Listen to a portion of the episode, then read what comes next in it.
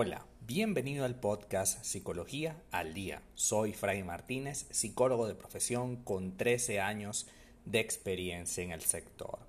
Como pudiste ver en el título de este episodio, hoy hablaremos sobre por qué sentimos que todo te da igual. ¿Por qué siento que todo me da igual? El estado de ánimo muestra el tono vital por el que atraviesa una persona podemos vivir en estados de mayor estabilidad y alegría, pasando por alguno que otro cuya característica principal sea precisamente esto, la apatía. Este estado es donde la persona realmente deja de importarle las cosas. Y es ahí, en este punto, donde debemos detenernos a reflexionar por qué me está dando todo igual, porque ya no siento la necesidad de ir a trabajar o de salir de mi cama incluso, ¿no? Porque siento que todo es igual, que no, que por más que me esfuerce, no voy a obtener los resultados que espero, o porque la vida pareciera ser todo tan cuesta arriba, insoportable e insufrible. Existen muchísimas causas para eh, padecer de, de apatía, ¿no? De esta sensación de derrota incluso antes de, iniciar cualquier cosa, ¿no? Una de las primeras causas es un estado depresivo. Uno de los posibles motivos por los que te sientes que todo te da igual puede ser que se deba a que padeces depresión. Es muy importante pedir ayuda ante una situación de apatía aguda, ya que este malestar puede derivar en un estado de depresión o de estar vinculado a estar deprimido. Inclusive voy más allá. Una tristeza bien continuada en el tiempo no necesariamente se transforma en depresión, pero sí se puede convertir en apatía. ¿Y qué es esencialmente una tristeza?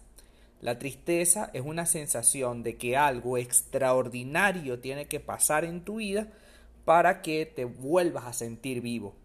La tristeza es ese momento en el que de verdad que tenemos que cambiar cosas en nuestra vida porque así como está hoy, no nos sirve.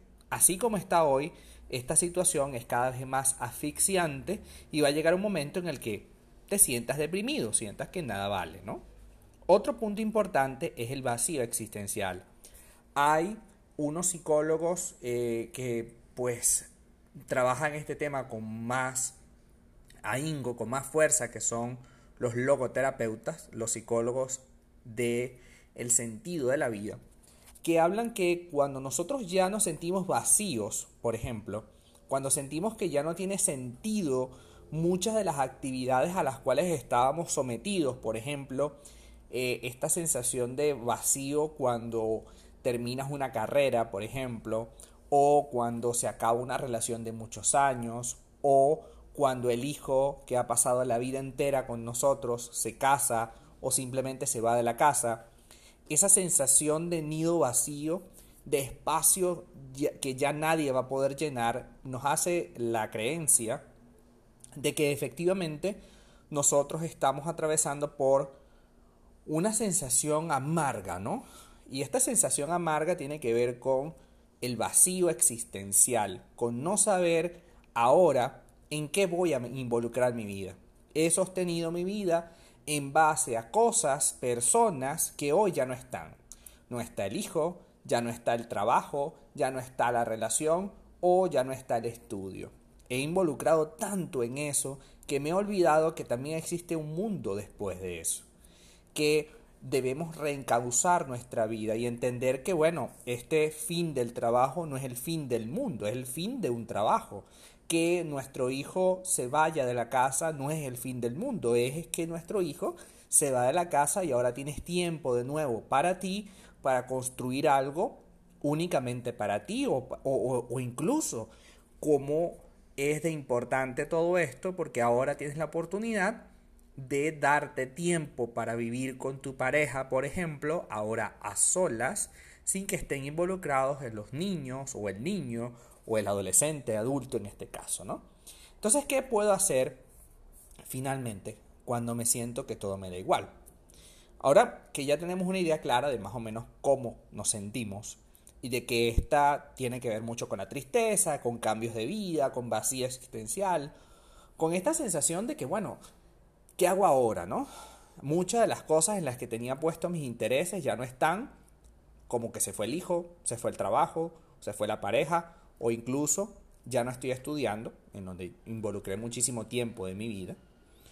Pero ahora tengo cosas que hacer y vamos a hablar de ello en este momento. Primero, debo hablar de aquello que me ocurre. Este es un hecho muy importante y evidentemente es lo primero que hacemos. Dejamos de hablar de lo que me ocurre. Empezamos a silenciar los síntomas, a no decirle nada a nadie, a estar calladito, esperando que esta situación de tristeza, de melancolía, de apatía se vaya por sí misma. Pero déjame decirte algo, no se va a ir. Hasta que tú no tomes una decisión, no se va a ir. Por eso el segundo punto también es importante. El primero hay que hablar, hay que decir lo que nos pasa. Hay que sentar a nuestra pareja y decir, mira, me siento mal, me siento que todo me da igual y qué podemos hacer al respecto, apóyame en algo. O si estás solo, si estás en este momento solo, pues mira, hablar con tus amigos o ir de una vez a terapia. Porque definitivamente esta situación no la vas a poder resolver por ti mismo. Segundo, escucha tus emociones. No las censures, no te culpes por sentirte así. Deja que fluya la verdad de tu ser en este momento. Si la verdad de tu ser en este momento es que te sientes incómodo por una situación de vida, porque tu hijo se fue, porque ya no tienes trabajo, porque no tienes el suficiente dinero para hacer algo, etcétera, pues mira, escúchate. Valora ese momento en el que estás construyendo algo contigo mismo. Entiende que no puedes seguir esperando a, como te dije al principio, que esta situación se resuelva por sí sola. Ni debes callártelo y ni, ni tampoco debes hacer oídos sordos frente a una realidad que tus emociones están experimentando y que definitivamente tú tienes que experimentar. El tercer punto, por supuesto, como dije al principio de todo, es buscar sentido. Es una experiencia totalmente personal lo que estás viviendo. Así que piensa en algo que te ilusione otra vez. Rescata viejos sueños del pasado o busca otros nuevos. Tal vez ha llegado el momento de actualizarlos. Un estado de apatía también puede ser el resultado de un periodo de transformación en el que la persona ya no se siente identificada con muchos de los objetivos que ha mantenido hasta ese momento. Y por supuesto, necesitamos renacer hacia otra raíz de esperanza, es decir, ya esto que estoy atravesando yo no está sirviendo, no me está dando resultados y en consecuencia yo necesito tomar una decisión grande y volverme a ilusionar con la vida. Desempolva ese viejo eh, sueño que tenías. Ahora estás solo. Bueno, ponte a viajar si era lo que querías. Ahora no tienes trabajo. Pues bueno, ahora enfréntate a buscar una nueva forma de ganar dinero que sea algo más personal, más tuyo.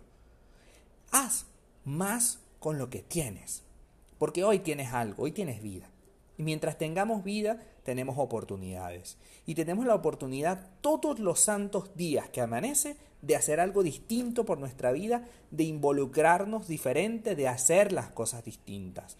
Trabajemos para construir una realidad alternativa lo suficientemente buena como para crear otra ilusión y para crear esperanzas de que podemos rehacer nuestra vida pese a todo lo que podamos vivir hasta el momento.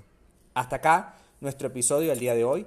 Muchísimas gracias por quedarte hasta el final. Si deseas saber más sobre mi contenido o tomar una cita online conmigo, www.fraymartinez.com. Para más, visita mis redes sociales en Instagram arroba fraymartinez20. Muchísimas gracias y hasta el próximo episodio.